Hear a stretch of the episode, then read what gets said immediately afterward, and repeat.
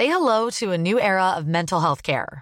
Cerebral is here to help you achieve your mental wellness goals with professional therapy and medication management support. 100% online.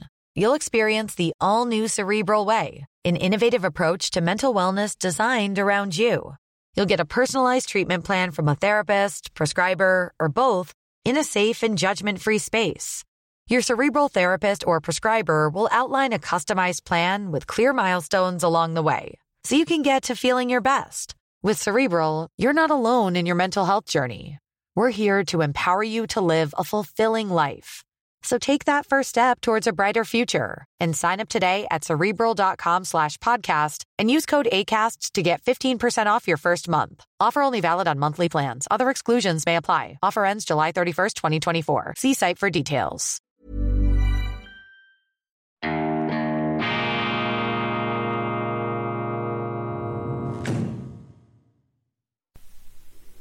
Grüezi miteinander, ganz herzlich willkommen, meine sehr verehrten Damen und Herren, zu dieser Sondersendung von Weltwoche Daily, die andere Sicht, unabhängig, kritisch, gut gelaunt, beseelt von begründeter Zuversicht, von einem existenziellen Urvertrauen in die Fähigkeit des Menschen, seinen eigenen immer wieder herbeigewurstelten möglichen Untergang, seine Selbstabschaffung, seine Selbstzerstörung abzuwenden. Allerdings muss man sich dieser realen Gefahr bewusst bleiben. Man muss sie sich manchmal sogar richtiggehend aktiv bewusst machen, dass die Menschen tatsächlich, wenn sie unvorsichtig, wenn sie leichtfertig werden, dass sie äh, vielleicht nicht den Planeten in die Luft sprengen, aber wesentliche Teile der Menschheit auslöschen. Man kann das nicht auf die leichte Schulter nehmen, auch wenn die Möglichkeit, dass das passiert, ähm, aus einem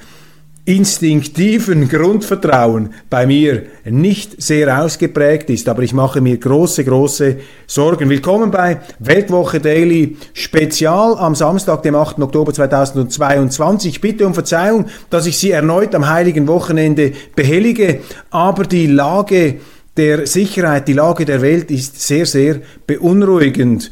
Die Welt steht am Abgrund eines Weltkriegs, eines drohenden Weltkriegs, eines Atomkriegs, eines nuklearen Armageddon, wie sich äh, gestern US-Präsident Joe Biden ausgedrückt hat. Und diese Perspektive ist auf gespenstische Art und Weise in die Nähe gerückt, wirklich geworden. Und das allein ist ein Alarmsignal. Ich werde versuchen, im Folgenden weniger über die Frage zu sprechen, wer jetzt genau woran schuld ist, wer die Guten, wer die Bösen sind. Ich glaube, wir sind an einem Punkt gekommen, wo diese Debatten einfach nichts mehr bringen, wo es auch nichts bringt, hier die Putin-Versteher oder die Nicht-Versteher oder die, die auf der richtigen oder auf der falschen Seite äh, stehen, gegeneinander auszuspielen. Ich glaube, wir müssen uns jetzt mit der Frage beschäftigen, wie wir so schnell wie möglich, lieber heute als morgen, diesen Krieg, diese Kampfhandlungen abstellen können.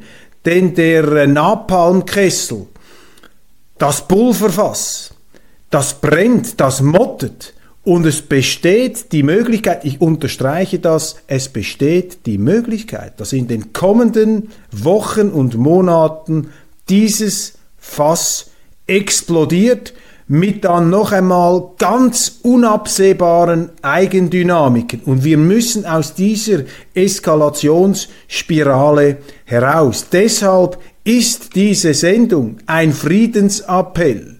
Die Botschaft dieser Sonderausgabe ist, wir müssen schnellstmöglich zurück zum Frieden, lieber heute als morgen, sonst droht der Weltenbrand. Und ich werde aufzuzeigen, versuchen, wie wir da hinkommen können, was auch die Schwierigkeiten sind, die in der heutigen Lage einen Friedensprozess eben in weitere Ferne gerückt haben, die uns lieb sein kann. Bevor ich das tue, bevor ich hier etwas diese Zukunftsperspektive auslote und auch die verschiedenen Möglichkeiten, soweit ich sie überblicke, ähm, eine kurze Standortbestimmung. Was sind die wesentlichen Fakten, die Sie behalten müssen aus den letzten Tagen? Erstens, Am Donnerstag hat das russische Parlament, die Duma, beschlossen, die Annexion des Donbass äh, in den Verfassungsrang zu heben. Das heißt, diese Gebiete, die da durch diese Scheinreferenden oder merkwürdigen Referenden unter äh, Kriegsbedingungen natürlich nicht legitim zustande gekommen sind, dies zu ratifizieren. Das heißt, diese Donbass-Gebiete und die Krim sowieso, das ist russischer Heimatboden. Und wenn der russische Heimatboden angegriffen wird, dann hat der russische Präsident, dann hat Wladimir Putin die Möglichkeit, auf der Grundlage der russischen Verfassung alle ihm zu Gebote stehenden militärischen Mittel, auch Massenvernichtungswaffen einzusetzen, um Russland zu verteidigen. Das ist einfach die nackte Faktenlage, das ist die Situation. Ob er das macht, ob er beabsichtigt, dies zu tun, das spielt überhaupt keine Rolle zum jetzigen Zeitpunkt. Da können wir nur spekulieren. Wir sitzen nicht in Putins Hirn. Aber er hat die verfassungsmäßige Möglichkeit. Er hat dann auch den Auftrag, alles zu tun, um Russland, um den russischen Heimatboden zu verteidigen. Zweitens, große Irritationen hat ausgelöst die Eskalationsansprache des ukrainischen Präsidenten Volodymyr Zelensky. Er hat an einer Veranstaltung gesagt, dass die NATO einen Präventivschlag machen müsste, um die russische Föderation nuklear zu entwaffnen. Er hat also zum Dritten Weltkrieg, zum Atomkrieg aufgerufen, zum präventiven Atomkrieg.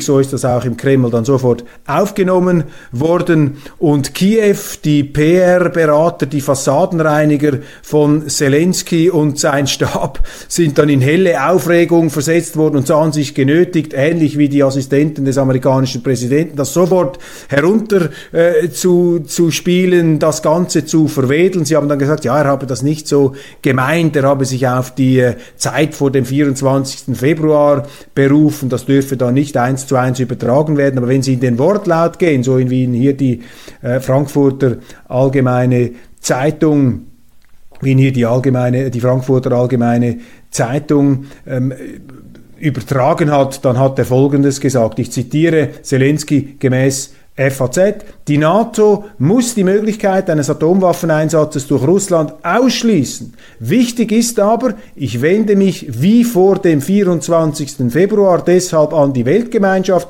dass es Präventivschläge sind, damit sie wissen, was ihnen blüht, wenn sie sie, also die Atomwaffen, anwenden. Er betonte, nicht umgekehrt auf Schläge von Russland warten, um dann zu sagen, ach, du kommst mir so, dann bekommst du jetzt von uns. Also wenn ich diese Sätze genau lese, dann ist das eine Aufforderung zum NATO-Präventivkrieg. Wir wollen die Möglichkeit eines Versprechers nicht ausschließen, aber ich habe ja schon lange den Verdacht und auch die, den begründeten Eindruck, dass Zelensky in eine Art äh, Superheldenrausch geraten ist, aufgrund der realen Erfolge seiner Truppen am Boden, natürlich auch aus seinem PR-Genie heraus, aus seinem Schauspielertalent heraus, verwechselt er vielleicht manchmal auch die äh, Filmwirklichkeit, die Leinwand mit der richtigen Wirklichkeit. Aber diese Sätze sagen ganz deutlich, ähm, es braucht einen Präventiv- Schlag. Und das ist äh, natürlich auch in den Augen der Zelensky-Bewunderer und Zelensky-Anhänger zu viel. Deshalb bemüht man sich, das jetzt herunterzuspielen. Aber sehr, sehr unberechenbar und ebenfalls äh, in Flammen lodernd hier die Rhetorik, auch die Sprungbereitschaft der Ukrainer, die sich anscheinend nicht mehr zufrieden geben wollen mit der Verteidigung ihres Territoriums, sondern es ist klar, auch die Amerikaner haben das deutlich gemacht, man will die Russen endgültig aus der Ukraine vertreiben man will die Krim zurückholen, die russisches Territorium ist, und man will die ähm, Donbass Provinzen zurückholen. Mehr noch, der äh, ukrainische Generalstab hat auch gefordert, das muss man sich einfach mal deutlich vor Augen führen, hat Langstreckenraketen gefordert, um russische Ziele ähm, ins Visier zu nehmen, um der russischen Bevölkerung den Kriegswillen auszutreiben. Das sind also Vergeltungsschläge. Man hat auch gesagt, mit Putin darf nicht verhandelt werden. Der Mann gehört vor ein Kriegsgericht. Man muss den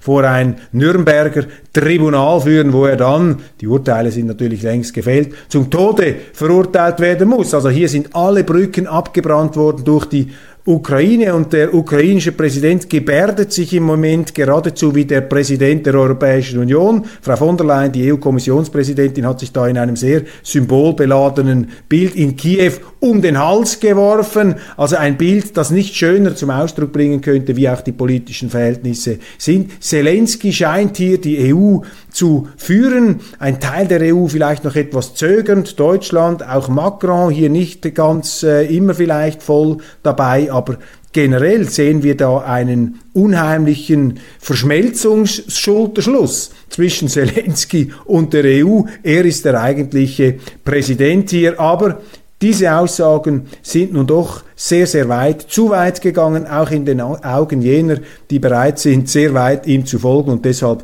haben die ähm, Stabsleute von ihm, die PR-Berater, das Ganze ähm, heruntergespielt äh, und eben verwedelt, neu dekoriert, etwas uminterpretiert, um hier die Ungeheuerlichkeit dieses Satzes, äh, der selbstverständlich den äh, nächsten Atomkrieg, den Weltkrieg heraufbeschwören würde, diese Sätze da nach Kräften zurückgenommen. Drittes Faktum, Rede von US-Präsident Joe Biden. Zum ersten Mal in dieser Deutlichkeit warnt Biden vor einem nuklearen Armageddon. Er hat äh, auch gesagt, man solle ähm, Putin ernst nehmen. Das ist gerichtet an die amerikanische Bevölkerung, die von diesem Krieg wenig spürt. Die Amerikaner sind ja strategisch aus ihrer Sicht sehr gut unterwegs. Sie haben selbstgemachte wirtschaftliche Probleme, Inflation und so weiter.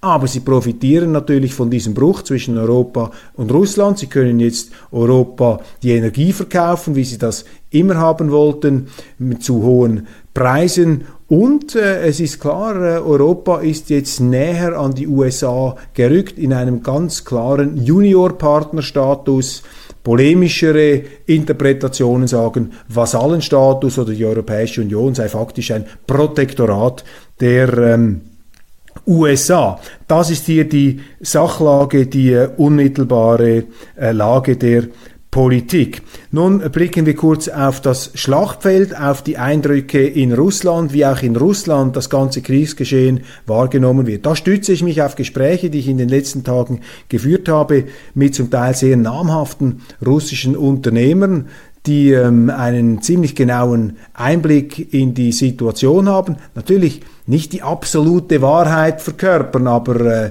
vielleicht plausibel und aus ihrer Sicht ähm, sicher authentisch äh, den Eindruck schildern. Das Ganze habe ich dann etwas durch den Filter meiner Gedanken und meiner kritischen Hinterfragung gelassen, sodass der folgende Eindruck ähm, hier ähm, vermittelt werden kann. Also sehr viele Russen, das wurde mir gesagt, sind äh, zunehmend skeptisch. Putin verliert an Zustimmung. In den Umfragen geht er zurück. Man ist unzufrieden mit der Kriegsführung. Man ist der Meinung, dass der Kreml da gepfuscht habe. Man ist enttäuscht über die Armee, über den Staat, der einfach nicht liefert, was er verspricht. Das ist mal ganz abgesehen von der moralischen Beurteilung dieses Krieges, den viele Russen auch nicht verstehen würden hatte man noch weniger Verständnis dafür, dass Putin einen Krieg angefangen hat, den er irgendwie nicht zu Ende bringen kann. Man sieht, dass das nicht läuft. Die ukrainische Offensive ähm, ist erfolgreich. Die russischen Truppen haben Mühe, jetzt auch im Süden, entgegen da den Wahrnehmungen, die ich Ihnen hier auch schon gebracht habe, New York Times und so weiter, drücken sie auch dort. Die Teilmobilisierung ebenfalls nicht wunschgemäß in den Augen dieser äh, Unternehmer, das sind Pragmatiker, das sind keine Oppositionskämpfer, das sind Leute, die einfach in der Wirtschaft tätig sind, die auch nicht gegen Putin sind oder speziell für Putin. Sie wollen einfach eine Regierung, die sie in Ruhe lässt, die sie arbeiten lässt, die auch einen äh, Mindestrahmen an äh, gesetzlicher Verbindlichkeit, an einem Rechtsstaat zu gewährleisten imstande ist. Und da sehen Sie einfach, dass da im Machtzentrum Russlands äh, bei Putin sehr große Schwierigkeiten sich auftürmen und der Kremlführer im Grunde vor einer äh, schicksalshaften Entscheidung steht. Der Vorwurf lautet, dass er diesen Krieg, jetzt mal unabhängig von der Beurteilung, halbpatzig angefangen und halbpatzig geführt habe. Und jetzt gibt es zwei Möglichkeiten. Er kann noch mehr in Richtung Abwarten, Friedensofferten und Nichtstun gehen. Das wäre dann äh, gleichbedeutend mit weiteren Rückschlägen. Die andere Variante besteht darin, zu eskalieren. Und meine Gewährsleute sagen mir, wenn Putin nicht eskaliert, dann ist die Möglichkeit real, dass er in den nächsten Monaten abgesetzt werden könnte. Dass die Kräfte überhand nehmen in Russland, die hier mit noch größerer äh, Waffengewalt einsteigen wollen, um diesen Krieg im Sinne Russlands für sich zu entscheiden. Deshalb gehen die Leute, mit denen ich gesprochen habe, davon aus, dass Putin eskalieren wird. Und die Eskalation findet zunächst natürlich im konventionellen Bereich statt. Auch nicht ganz einfach. Was macht man eigentlich konventionell? Wie eskaliert man das? Putin möchte ja nicht einen Vernichtungskrieg führen gegen das Brudervolk der Ukrainer. Er hat gesagt, es gibt eine Nazi-Regierung, es gibt da eine ultranationalistische, illegitime ähm, Junta, die das Land unter der eigenen Knute hat. Äh, er hat ja keinen Krieg mit dem ukrainischen Volk. Jetzt ist der Westen da hineingekommen. Gegen wen eskaliert man da einfach? Und wenn diese erste Eskalationsstufe nicht gelingt, nichts bringt, dann äh, sind meine Gewährsleute, meine Informanten ähm, durchaus äh, bereit äh, für möglich zu halten, dass dann die nukleare Eskalationsstufe kommt. Erstens, zweitens und drittens und ein sehr ähm, ja, renommierter und auch erfolgreicher Unternehmer, der im, im Westen tätig ist, aber auch in Russland, in vielen Ländern, hier hat mir gesagt, ja, die Hardliner, für die ist es äh, eine bessere Perspektive, einen Atomkrieg in Europa zu sehen, als äh, eine Niederlage Russlands. Was sie auch ähm, festhalten, unisono ist, dass sie sagen, Russland kann diesen Krieg nicht verlieren. Ein Staat, ein Machtstaat mit 6500 Atomsprengköpfen kann so eine Auseinandersetzung nicht verlieren. Die Frage ist einfach, wie weit eskaliert Russland, wie weit muss Russland eskalieren, um diesen Krieg zu seinen Gunsten zu entscheiden. Das heißt, nicht die Niederlage Putins ist hier das Thema, die Niederlage Russlands, vielleicht die Verdrängung Putins, wenn die rechten Kreise ähm, unzufriedener werden, sondern nur der Schaden, der bis zu diesem Endpunkt aufgetürmt wird. Sollte Putin sich für diese Eskalation entscheiden, was man für wahrscheinlich hält, in den nächsten fünf, sechs Wochen, die seien entscheidend, dann würde das eine massive Polarisierung in der russischen Gesellschaft bewirken. Denn bisher, so wird er eingeschätzt von meinen äh, pragmatischen Beobachtern, sei Putin ein Populist der Mitte, der versucht habe, hier die Balance zu halten zwischen links und rechts. Wenn er sich da mit der Eskalation auf rechts schlage, dann würde das natürlich eine ganz massive Protestwelle all jener Russen hervorrufen, die nicht einverstanden sind mit einer Kriegsführung. Und jetzt ist das ganz große Problem, dass man sich im Westen einzubilden scheint, dass man einfach immer noch mehr Druck auf Putin machen soll, auf die russische Gesellschaft. Und sollte er sich für die Eskalation entscheiden, dann wäre das eine Art Selbstmord, denn es würde vielleicht zu einer Revolution kommen, zu einer Absetzung, es würde dann ein neues Regime installiert werden, das wäre vielleicht auch äh, dem Westen zugewandt und alles wird wieder gut und schön und der Himmel, der Himmel hängt voller Geigen. Ich habe mit meinen ähm, Gewährsleuten darüber gesprochen und sie haben gesagt, das ist einfach ein frommer Wunsch. Also wenn es tatsächlich zu einer Desintegration der Kommandostruktur in Russland kommen sollte, dann wäre das ein Höllenschlund von totaler Unberechenbarkeit. Das könnte zu einem Vulkanausbruch, zu einem nuklearen Vulkanausbruch führen, von dem wir nicht die geringste Vorstellung haben. Da wird dann sogar die Möglichkeit von direkten Atomraketenangriffen auf Amerika gesprochen. Das sind Szenarien, die vernunftbegabte, erfolgreiche, bestandene Unternehmer da im Gespräch mit mir geäußert haben. Auch andere Beobachter, die in Russland äh, in Kontakt stehen mit äh, politischen Kreisen. Also ein sehr, sehr brenzliges, ein sehr, sehr unerfreuliches äh, Bild, das einem da gezeichnet wird. Sollte die Machtstruktur zusammenbrechen, dann könnte passieren, dass sich Clans innerhalb Russlands ähm, kriegerisch, bürgerkriegerisch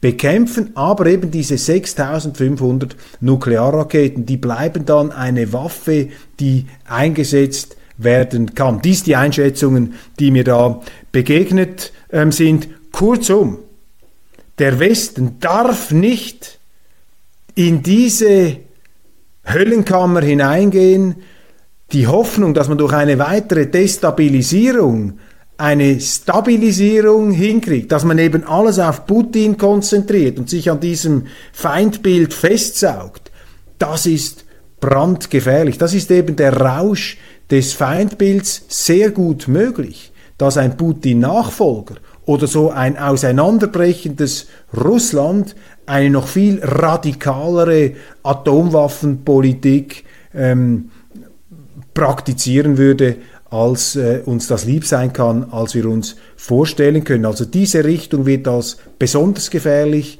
eingeschätzt und auch die Eskalationsstrategie mit einem Putin, die dann durch den Westen wieder beantwortet werden muss und von den Russen wieder beantwortet werden muss, da wird eine Entfesselungsgefahr gesehen, die äh, in den schlimmsten Farben gemalt wird. Deshalb, deshalb die wichtige Forderung, das habe ich von verschiedener Seite gehört, man müsse jetzt sofort lieber heute als morgen zurück zum Frieden. Konkret, man müsse diesen äh, Krieg, dieses Geschehen am Boden einfrieren, so wie es heute ist. Dort, wo die Russen sind, sind die Russen. Dort, wo die Ukrainer sind, sind die Ukrainer. Waffenstillstand, politische Ebene und dann Verhandlungen, Zahlungen, Kompensationen, darauf achten, dass dieser Waffenstillstand nicht gebrochen werden kann. Das sei sogar möglich, ohne dass Zelensky und Putin direkt verhandeln. Ein Unternehmer hat mir gesagt, es sei wie wenn zwei Betrunkene sich prügeln, dann bringt es nichts, wenn du mit denen reden willst oder wenn du mit denen an einen Tisch sitzen willst, bring die beiden Betrunkenen in eine Ausnüchterungszelle und versuch das, was sie bereits an Schaden angerichtet haben, durch ein Einfrieren zu begrenzen. Und alles weitere kommt danach. Aber man müsse einfach raus aus dieser Kriegsdynamik, die könne in einem Atomkrieg enden. Und das sei einfach unvorstellbar, das sei auf keinen Fall zu riskieren. Und auch das ist der Eindruck meiner russischen Gewährsleute. Äh, Im Westen sei man sich dieser Gefahr überhaupt nicht bewusst. Was ist nun das Problem äh, bei der Umsetzung? Man müsste jetzt reden, man müsste jetzt mit dem russischen Regime ins Gespräch kommen. Die Europäer machen das, aber die Europäer haben eben nichts zu sagen. Und die Amerikaner machen das nicht, weil sie diesen Krieg nicht spüren weil auch die amerikanische Bevölkerung ähm, der Auffassung ist, das sehen Sie auch in der äh, veröffentlichten Meinung, dass die Unterstützung der Ukraine richtig ist, dass sich Putin schon nicht äh, äh, überheben wird, dass man den jetzt da definitiv in die Defensive drängen kann. Für die Amerikaner ist das sehr weit weg. Es ist ein Krieg, an dem sie gar nicht richtig teilzunehmen scheinen und deshalb fühlen sie sich auch nicht verantwortlich, hier die Gespräche zu führen. Vielleicht ist das, was Biden jetzt gesagt hat mit diesem Armageddon, ein erster Schritt zu einer Veränderung dieser Position, aber das ist die ganz heikle ähm, Lage. Biden hat in seiner Rede, die ich eingangs zitiert habe, gesagt, die Situation sei ähnlich brenzlig wie bei der Kuba-Krise 1962. Ich würde das äh, äh, als drastischer beurteilen. Bei Kuba 62, da ging es darum, dass die Russen, Khrushchev, Kommunist, ähm, reagiert haben auf eine Atomwaffenstationierung der Amerikaner in der Türkei. Daraufhin haben sie eine, ihre, ihre Frachter, ihre Schiffe in Bewegung gesetzt, um entsprechend Atomwaffen auf Kuba zu stationieren. Dann haben die Amerikaner in Anwendung ihrer Monroe-Doktrin, im Prinzip das gleiche, was Putin jetzt macht in der Ukraine, das ist unser Einflussgebiet, haben die Amerikaner gedroht, wenn ihr das macht, gibt es einen dritten Weltkrieg. In letzter Sekunde hat äh, Khrushchev nachgegeben, ist zurückgegangen, man hat das in der kollektiven Überlie Überlieferung als einen Erfolg der Amerikaner äh, gesehen, aber es ist äh, differenzierter. Es gab einen Kompromiss. Khrushchev zog ab und die Amerikaner haben dann auch ihre Atomraketen aus der Türkei weggenommen und als Folge dieser Situation, die die Welt sehr nahe an einen Atomkrieg brachte, wurde dann das rote Telefon, der direkte Draht zwischen Kennedy und Khrushchev, installiert. Kennedy und Khrushchev haben aber miteinander gesprochen, die haben sich respektiert und das ist eben die Gefahr dieser Eskalationsrhetorik, dieser Enthemmung des Vokabulars, dieses Rausches der Feindbilder, in dem sich der Westen oder weite Teile der westlichen Öffentlichkeit zu befinden scheinen. Sie sind nicht bereit, mit Putin, diesem Teufel, diesem angeblichen neuen Hitler zu reden und das macht die Situation besonders explosiv. Also, wir müssen zurück zum Gespräch Das, was Peter Maurer in der aktuellen Weltwoche sagt, jeder Frieden beginnt mit einem Gespräch. Wir müssen einen sofortigen Stopp der Kampfhandlungen erwirken, ein Einfrieren. Wir können diesen Konflikt jetzt nicht lösen. Wir müssen ihn einfrieren, damit er nicht mehr eskalieren kann. Und da muss ein diplomatischer Prozess einsetzen. Die Amerikaner spielen da eine ganz wichtige Rolle. Das ist das unmittelbare Friedensgeschehen und das ist auch aus wirtschaftlicher Hinsicht, aus wirtschaftlicher Perspektive, ist das notwendig, lebensnotwendig. Da kommt eine ganz dunkle Tiefdruckzone auf uns zu. Die Amerikaner, ich habe es gesagt, sie sind strategisch eigentlich am besten aufgestellt. Sie profitieren von diesem Krieg. Die großen Verlierer ist, sind Europa. In Europa ist ein Geschäftsmodell zertrümmert worden, das kann in seiner Bedeutung gar nicht überschätzt werden, nämlich durch die Sprengung dieser Nordsee-Pipelines. Die kann man nicht einfach wieder zusammenflicken. Das macht Nord Stream äh, nicht. Die, haben ja gar keinen Anlass. Wieso sollen sie etwas zusammenflicken, wo die Europäer gesagt haben, wir werden den Russen ohnehin kein Gas mehr abkaufen. Das heißt, die billige Energieversorgung ist weg, die Fixkosten werden steigen und das wird zu einer Deindustrialisierung führen. Zumindest das Risiko einer Deindustrialisierung ist sehr, sehr groß. Das sagen mir Leute, die in der Industrie tätig sind. Das heißt, ein struktureller Abstieg Europas könnte, du, könnte die Folge sein, ein Niedergang von bleibender Dauer. Denn äh, Unternehmer sagen mir, auch im Gespräch, deutsche Unternehmer, die sagen mir, mit diesen Energiepreisen ist Europa nicht mehr konkurrenzfähig und man macht sich keinen Begriff davon, was äh, die Bedeutung ist dieser äh, günstigen ähm, Gasenergie aus Russland,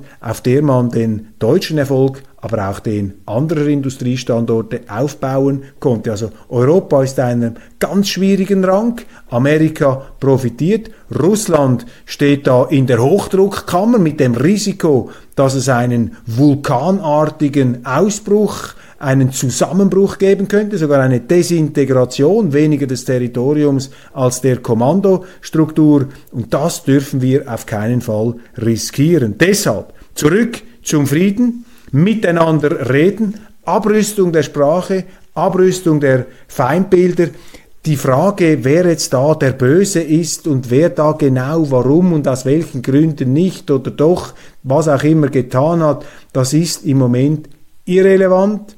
Wir müssen zu einer ganz pragmatischen, wenn man so will, moralfreien Betrachtungsweise kommen. Die Herstellung des Friedens ist entscheidend, was die Vermeidung eines Atomkriegs angeht, einer auch unkontrollierbaren Eskalation und auch was das Risiko eines äh, ohnehin drohenden strukturellen Abstiegs Europas zur deindustrialisierten Zone betrifft. Das, meine Damen und Herren, sind die Gedanken zum Wochenende. Bitte schreiben Sie mir, ob Sie äh, das einleuchtend finden, finden. Ihr Feedback interessiert mich äh, und ich danke Ihnen sehr herzlich, dass Sie mir auch am Samstag Ihre Aufmerksamkeit geschenkt haben.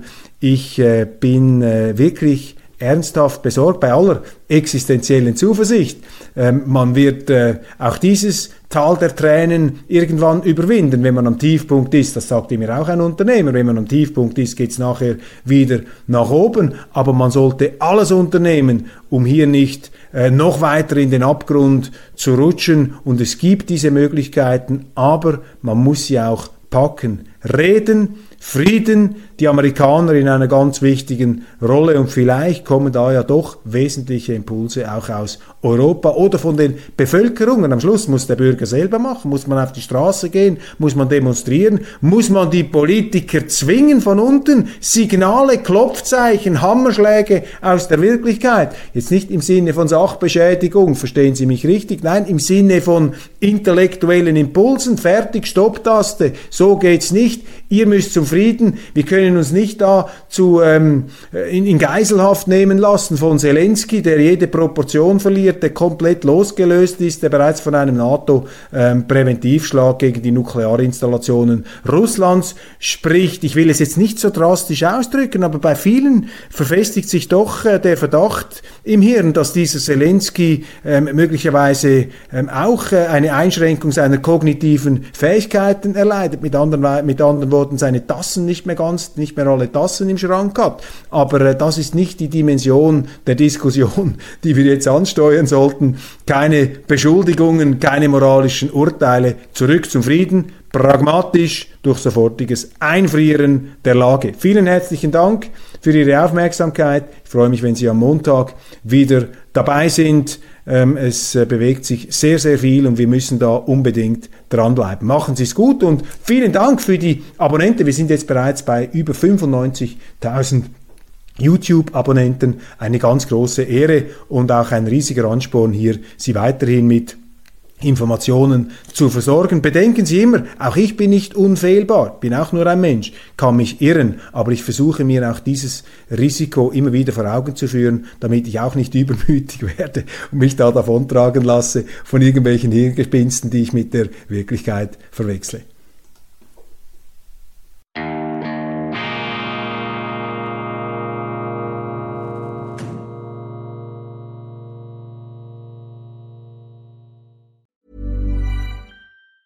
Tired of ads barging into your favorite news podcasts?